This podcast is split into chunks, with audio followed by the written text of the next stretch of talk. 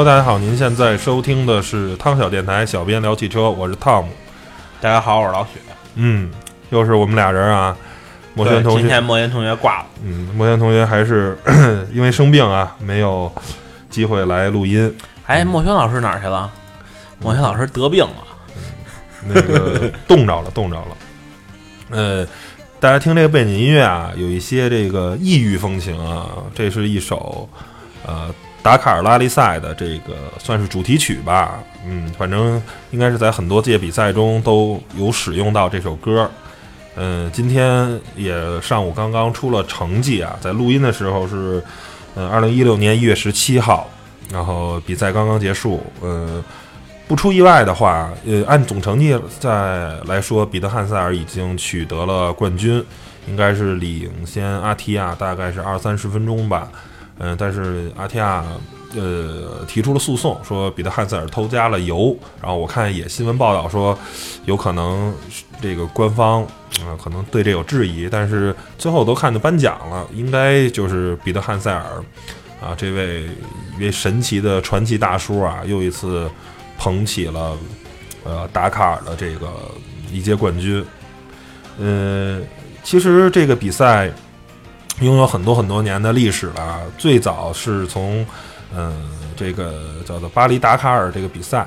呃是在非洲大陆主要是举办的。后来如果没记错的话，应该是一零年、一一年的时候吧，嗯。非洲这个一直这个治安不好，搬到了南美比赛，嗯，但是名字呢一直没有变，然后呢还是叫做达卡尔。嗯，其实我跟老许两个人对这个比赛呢，嗯，了解的也不是特别多，只是平时关注，对你没看吗？一直是那个台长在说话。嗯，只是有一些关注吧。然后就是凭我仅有的知识，愿意把这个比赛，嗯，特别有魅力的这这个比赛分享给大家。希望大家能听到这期节目以后呢，也去关注这样的比赛，因为我们，嗯，尤其是在中国这个特别对赛车文化缺失的这么一个国家，希望能通过我们这个一点绵薄之力，呃，传播一下赛车文化，尤其是更受人少关注的这种拉力的这种嗯这种赛事吧。嗯，先跟大家说一下今年的这个达喀尔的这个大概的这么一个赛况吧。今年呢是总共有五百五十六位的这个参赛者，呃，来自于一共六十个国家，呃，总共有三百五十四辆这个赛车，其中呢汽车呢是一百一十辆，呃，一百四十三一百四十三辆这个摩托车，还有这个四十六辆的全地形车和五十五辆卡车，呃，其中这些参赛的这些选手的国籍呢，其中有百分之十五呢是来自于法国，那比如像彼得汉塞尔啊，比如像塞恩斯啊这些，还有荷兰呢是来自有百分之十四，阿根廷呢是百分之十三，然后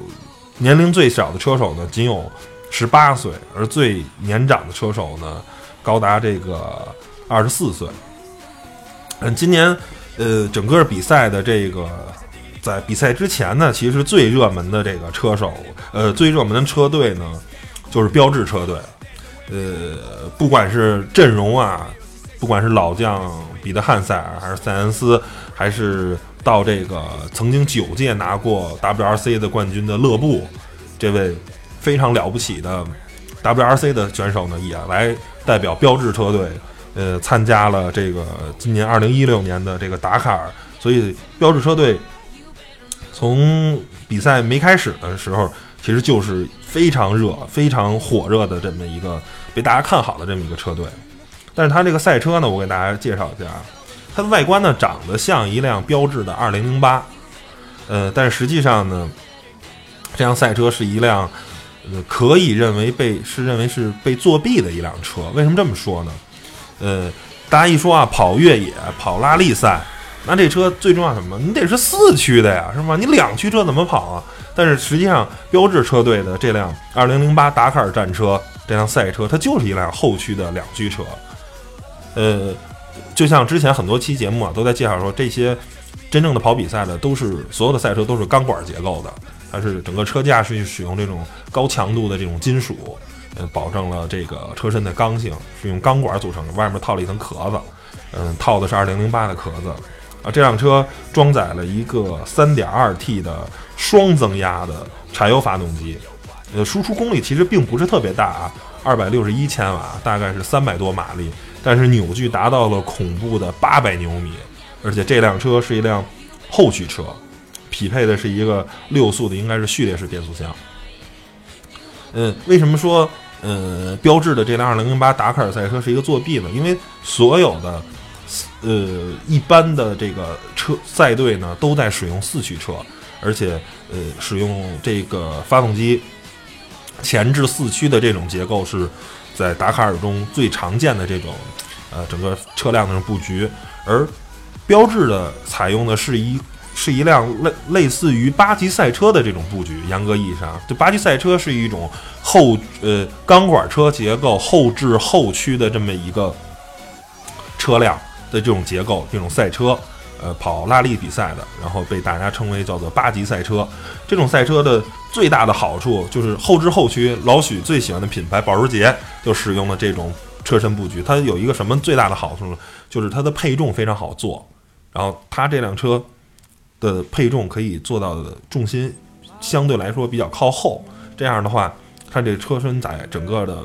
这个比赛中呢，可以有一个非常好的姿态。然后呢，事实证明啊，这辆车也非常非常的快，嗯，以至于在比赛刚开始的几个赛段，都是勒布与无人能及的这个速度，一直取得了非常非常好的成绩。然后甚至每个赛段都领先后面的几分钟啊，然后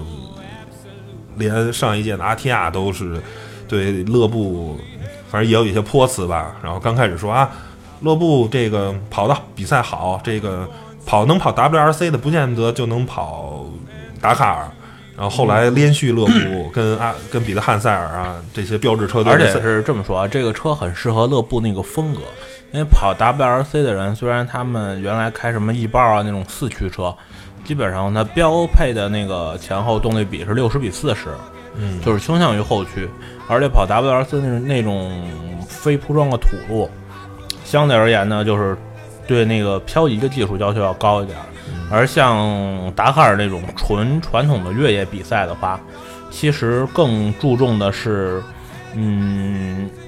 一个越野的道路的判断能力，然后还有一个就是，呃，就一个是怎么选路吧，然后另外一个就是，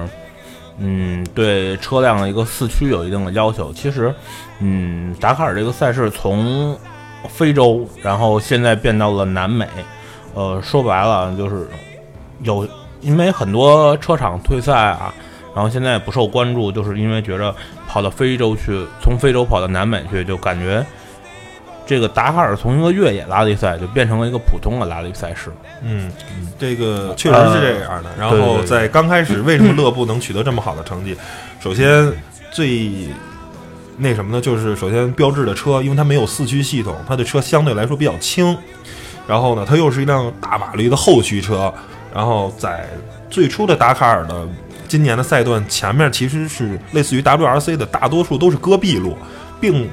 并没有什么特别难的，沙漠是在中后面才出现的，所以勒布本身就是一个是 WRC 的车手，他非常擅长跑戈壁路。然后呢，标致这辆车又是特别适合跑这种比跑的这种这这种车这种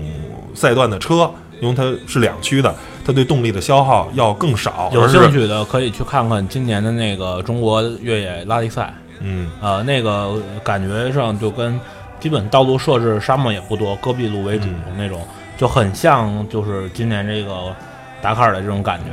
然后呢，所以就是无出其右的标志车队非常好的成绩。但是故事的转折也是在沙漠一战。呃，这个我们在跑之前，在比赛之前啊，我们编辑部啊，然后也都讨论过这个问题。呃，事儿果然出了，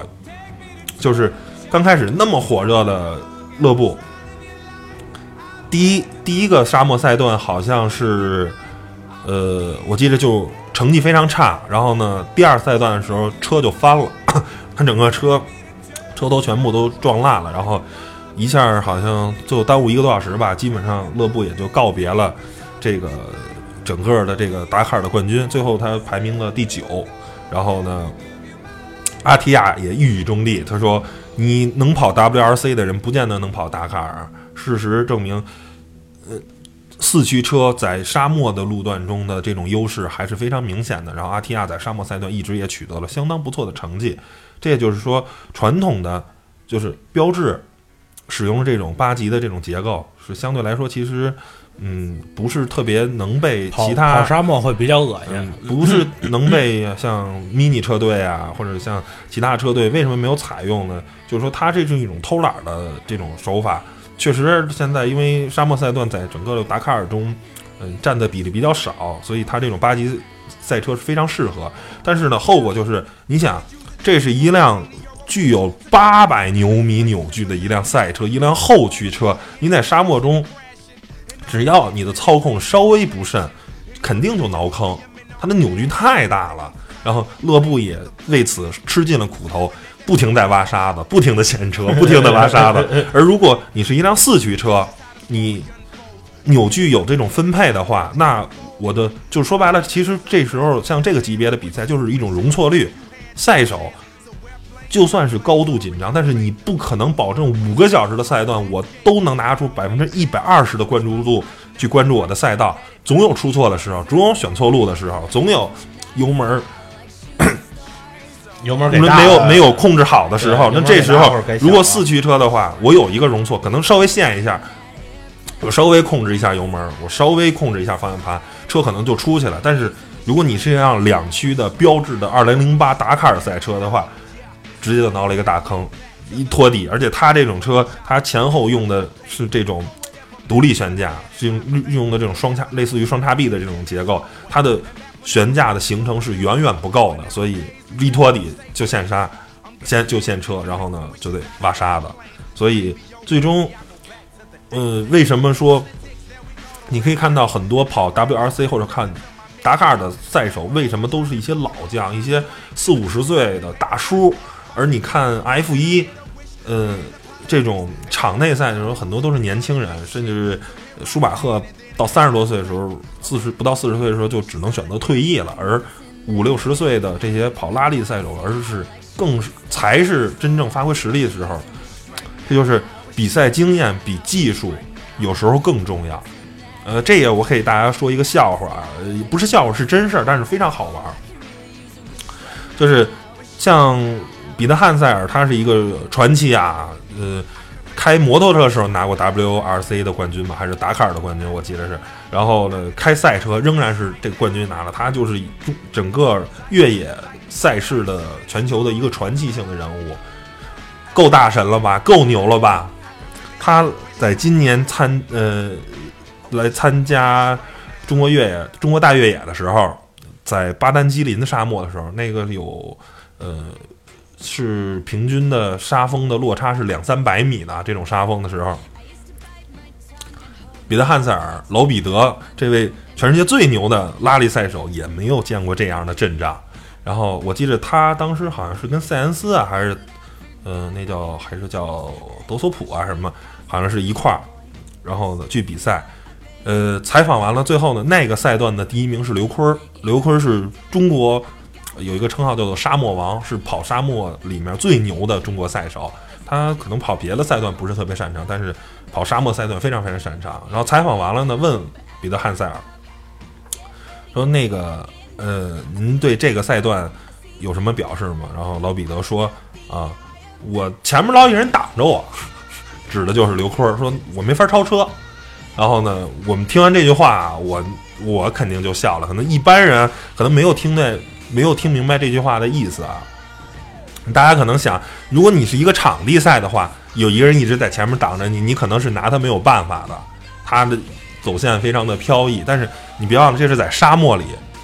在沙漠里，我们我可以，你如果刘坤一他的赛车一直在前面挡着你，你可以跟他选择不走一条沙梁子，我去从另一个面儿，我从我从另一个路走。你在沙漠里有几百种、上千种的走法，最终都能达到打点的地方，最终都能完成这个赛段。为什么？其实所有人都明白，为什么彼得汉塞尔要一直在刘坤后面跟着，不是刘坤挡着他，而是他如果彼得汉塞尔不跟着刘坤，可能就没法完赛了，或者会以非常差的成绩完赛。而正是因为我一直跟着刘坤，刘坤怎么走我就怎么走，因为他知道怎么在怎么征服巴丹吉林沙漠这个全世界有最大的这种落差的沙漠，然后沙峰都是几百米的。刘坤知道怎么走，老彼得也一直跟着刘坤这么走，最后完赛了。这这个其实赛手中的这种斗嘴啊，在今年的这个达喀尔中也也很多啊。然后比如呃，刚开始阿提亚不服，阿提亚是一个沙特的王子，我没记呃不是卡塔尔的，就是沙特的王子，也是一个很神的人啊。他是代表迷你车队参加今年的这个比赛。刚开始说勒布拿了很好的冠，拿拿了拿了几几站的分站的冠军嘛，然后他说哎。WRC 的跑达喀尔不行，然后后来呢又说，然后那个这个大概领先了五分钟吧，然后这个勒布呢这个人还是比较低调的，然后就回应了一句，嗯，确实是这样的，领先五分钟呢不算优势。然后呢，后来呢勒布又继续拿冠军了，然后又拿了几站分站的冠军，成绩又又比又比阿提亚好，阿提亚实在是没没辙了，说那个呃我承认确实这个。呃，标志的2008达喀尔赛车确实太强了，我们在赛车方面确实不行。然后结果后来就到了沙漠赛段了，然后呢，勒布就折了嘛，就那车失控了嘛，翻那个撞车了嘛，然后又开始说，哎，那那个阿提亚说，我我很有信心啊，这个在这个后面的赛段反超啊，那意思我甚至能拿到冠军。当然最后还是被这个经验非常。老道啊，非常有比赛经验的比特汉塞尔把冠军拿走了。呃，反正今年的比赛呢，呃，很激烈，但是呢，其实呢没什么悬念，因为呃，任何一个赛事呢，最终都呃没法逃离这个金钱的这个。嗯，现在标志车队是可呃是最舍得花钱的这个呃比赛的这个厂队，然后呢，嗯。后果呢，也就是他们一定会拿冠军，因为，嗯，任 何就跟勒芒似的，对任何一个比赛的组委会，甚至说，那个有人投诉这个阿提亚投诉彼得汉尔偷偷加油，就是呃，这也是一个很好玩的事儿啊，就是说，嗯，因为规定呢是这个车重量是有有一定那个重量的要求的，你不能车不能太轻，然后呢，油料呢也是。规定是不允许加油，只有只有那个摩托车组跟 ATV 那那种车，因为它油箱很小，没办法，要不然这个两三百公里的赛段它是完不成的。但是规定汽车组呢是可以背到五百公斤的汽油，你是不能加油的。但是你想，如果车背五百公斤跟背三百公斤，我采我使用一个轻油战略去完成这个比赛，少两百公斤对于这个级别的赛车是非常敏感的，那我这个车肯定就很快。那尤其是你想在沙漠这种赛段，我偏离一个航向三五公里，如果那儿有一个人埋着个点，一辆卡车在那儿埋着，我去那儿晚上加完油，然后我再走，谁神不知鬼不觉。所以后来阿提亚也投诉标志说你那个车中途加油了，然后才后闹到现在这个后面这个故事。反正 讲了这么多呢，其实今年呢也有中国。啊，车手参参加这个比赛，呃，之前呢是周勇，还有那个完美车队，然后周勇之前代表哈佛也参加过比赛，现在哈佛也在不也不玩大卡了。今年唯一跑的是福田，福田还在玩这项比赛。然后中国这个车手有叫郭美玲的，他本身是一个老板，然后开着这个赛车，其实挺惨啊，这个排位赛的时候，练习赛的时候就飞出赛道了，然后呢，这个就把人给重伤了两个，然后受伤了十几个，就是说跑就这个赛车其实还是很难开的啊，就是这种赛车级别的，一般人还是驾驭不了的。然后剩下的中国赛手一般也就是参加 ATV 组跟呃，好像只有 ATV 组，就是相对来说。嗯，ATV 呢比较廉价吧，比较便宜。你参加一次达喀尔的花的钱也不会太多，但是到汽车组啊，这个最受关注的汽车组，其实是花这个钱是很夸张了。这一趟比赛花个几千万都不是什么新鲜事儿。你那一辆赛车最便宜最便宜的能参赛的赛车也得几百万人民币，最差最差的能跑完的。为什么说这个赛车这么贵呢？就是你看着很多东西也没有，因为它是这个是达喀尔是全世界难度最大的这个比赛，呃，它难度难在哪儿呢？是时间特别长，因为最终大概是十四个赛段吧，就你得得跑两个星期，然后每天要奔袭三四百公里，然后你等于是有五六千公里的一直在颠簸，一直那个，你对你的避震啊，对发动机啊，对变速箱啊这些东西都是巨大的考验，而呃，刚才忘了说了，就是标志这2008赛车呢，巴西赛车的这种最大的弊端也产生了，就是后面那几站比赛，呃，彼得汉塞尔啊、勒布也都在表示，他这车因为巴西赛车的发动机在后面，发动后面发动机产生一个什么问题呢？就是撞风不好。呃，没前置发动机可以有大量的前，因为你速度很快嘛，前面有大量的风撞在发动机上。然后撞在散热器上，可以把发动机产生大量的热量带走，而后置发动机就没有办法了，因为你怎么布置风道都没有像前置发动机那样能有那么好的撞风，所以那个赛车一直出现发动机过热的问题。嗯，不管怎么说嘛，最后拿了冠军了。所以我也在想，我们通过我们这个节目吧，通过我们这个几十分钟的这个时间，让大家对达喀尔有一个了解，然后也希望大家去关注这项赛事。这项赛事。真的是很有意思啊！绝对，呃，当你真的去潜下心来去研究这件事儿的时候，其实它的乐趣的绝对远远要比 F 一、比勒芒有意思。完，我个人觉得，刚开始我也不是很懂达喀尔，也没觉得这项比赛有多少多少魅力。但是，当真的去每天去看这些赛报，然后看这些赛手去斗嘴，然后看着那些呃前方那些。大牛媒体啊，像 Motorsport 拍出那些精美大片的时候，你你也会感觉到热血沸腾啊。然后说了这个，说完达喀尔呢，其实美国还有呃两项拉力赛事也是非常有意思，因为达喀尔实际是属于欧洲人的这种越野赛事。美国呢有两个，一个叫做巴哈巴哈，呃巴哈五百、巴哈一千，一个是跑五百公里的，一个是跑一千公里。这个是一种嗯这种长途的。类似于达喀尔的，不过他对赛车的要求没有那么多，呃，也因为距离也更近，所以那些赛车也比较疯狂。然后这个级别最高的是一种叫做 Trophy Truck 的一种车，是一种也是长相像皮卡，但实际上是呃是是一种也是钢管车。然后那个车基本上你看它的比赛的时候，就是全程在飞。然后呢，之前 Monster 那个饮料也请过大神。地利鲍德温吧，然后拍过一个 Monster 饮料的时候，就一个美女开一辆 GTR 停在那儿，然后那辆 Travis Truck 从那个地铁上飞过去。呃，我想大家可能关注这种这种东西的人，可能也会知道这个，这是非常有意思的一个比赛。然后剩下呢，嗯，想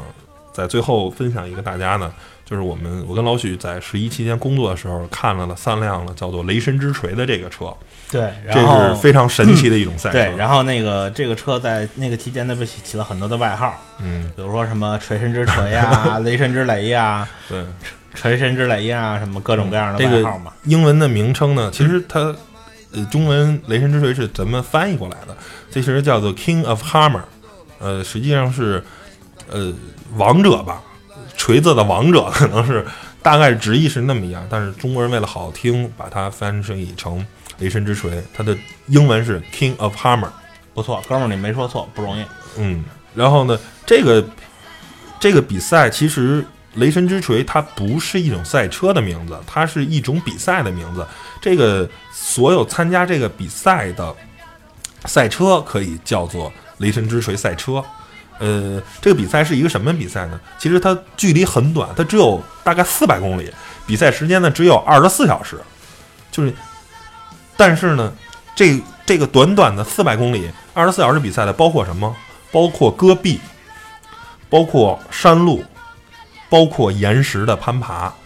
这个那些这岩石都是直，都是一两米见方的这种巨大的石头。然后呢，最后你的赛车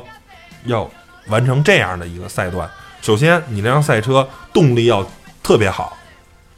你要有最少是五百匹这个级别的动力，然后你才能在戈壁路上以每小时两百公里的速度飞奔。然后第二就是你这辆车，呃，还得有一个大的悬架的行程，这样你才能跑这个大的岩石攀爬。而像达喀尔这些赛车，它虽然能在戈壁上以两百公里的速度飞奔，但是它爬不了石头。这时候，只有雷神之锤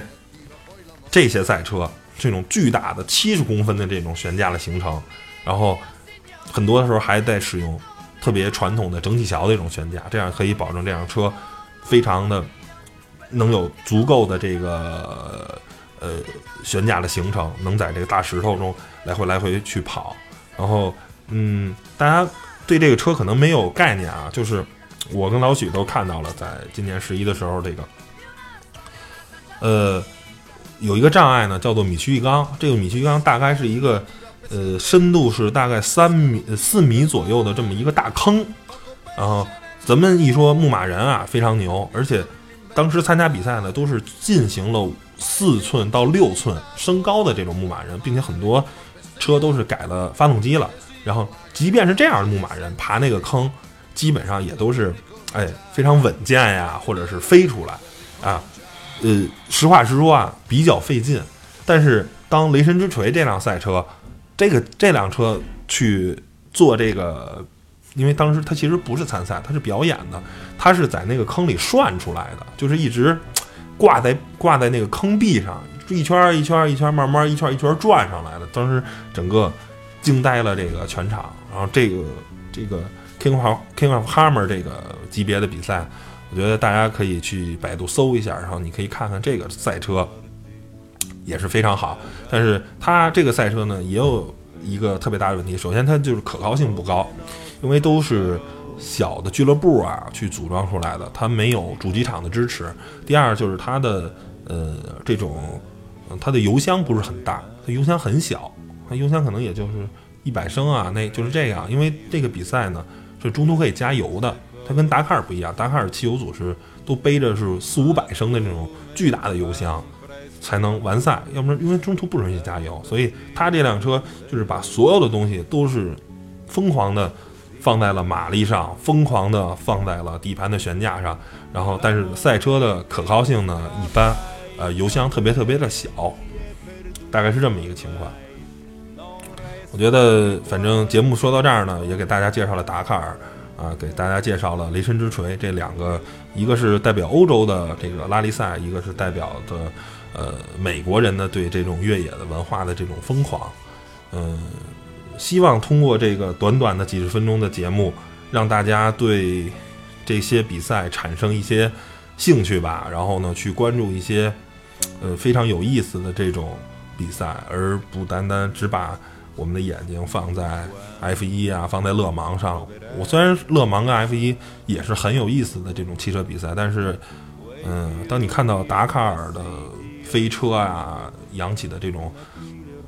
嗯，飞沙走石啊，还有看到雷神之锤在岩石上各种攀爬、各种飞跃的时候，我觉得对你的肾上腺素的这种。激发肾上腺素，肾上腺素的激发可能是更大的，行吧，老许啊，我没什么要说的了，行吧，那本期节目就到这儿。啊，为大家介绍了这两个赛事，希望大家喜欢，拜拜，各位，拜拜。